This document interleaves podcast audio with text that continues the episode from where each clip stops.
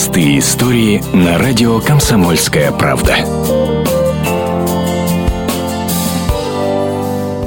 Легендарные бабушки из Буранова, занявшие в 2012 году на конкурсе Евровидения второе место, всегда говорили, что в шоу-бизнес подались с одной лишь целью – заработать денег на храм в их родном селе. Первый камень они заложили еще в 2011 году, а строительство начали в мае 2012. И все это время все гонорары от выступлений и гастролей бабушки тратили не на красивую жизнь, а откладывали на храм. И вот дождались. 30 мая, в День Святой Троицы, в храме прошла первая служба. Об этом комсомолке рассказала художественный руководитель коллектива Ольга Туктарева. Очень хорошо, потому что было очень душевно, домашнему много народу было, но все наши были друзья, близкие, родственники и соседних деревень, и просто люди, которые, ну, которым это было любопытно интересно. Нет, мы никого особо как-то не вызывали, потому что это было не очень такое пафосное, это и официальное открытие. Мы подумали, что оно должно быть вот как-то так проходить спокойно, без, без лишних камер, без лишних известных лиц. Первая служба прошла очень скромно. Молитвы читали на русском и удмуртском языках. На праздник, кроме гостей, пришли все участницы коллектива. В планах у бабушки бабушек доделать иконостас, повторно покрасить храм с внешней стороны, благоустроить территорию и поставить ограду. Вот только пока основной вопрос в деньгах. Изначально на строительство церкви было нужно около 18 миллионов рублей. Большую часть суммы, около 15 миллионов, бабушки уже выплатили. Это гонорары с концертов и пожертвования тысячи поклонников. Осталось всего ничего. Бабушки из Буранова продолжают ездить с гастролями. На завершение строительства и долги перед подрядчиками нужны еще 3 миллиона рублей. Только теперь они поют в основном в Удмуртии. Но если зовут в другие республики, едут с удовольствием. Главное, чтобы не очень далеко, а то дома огород и внуки ждут. Теперь бабушки мечтают о том, чтобы окончить строительство к Ильину дню, ко 2 августа. Эльвира Стрелкова, Григорий Беляев, радио «Комсомольская правда» Ижевск.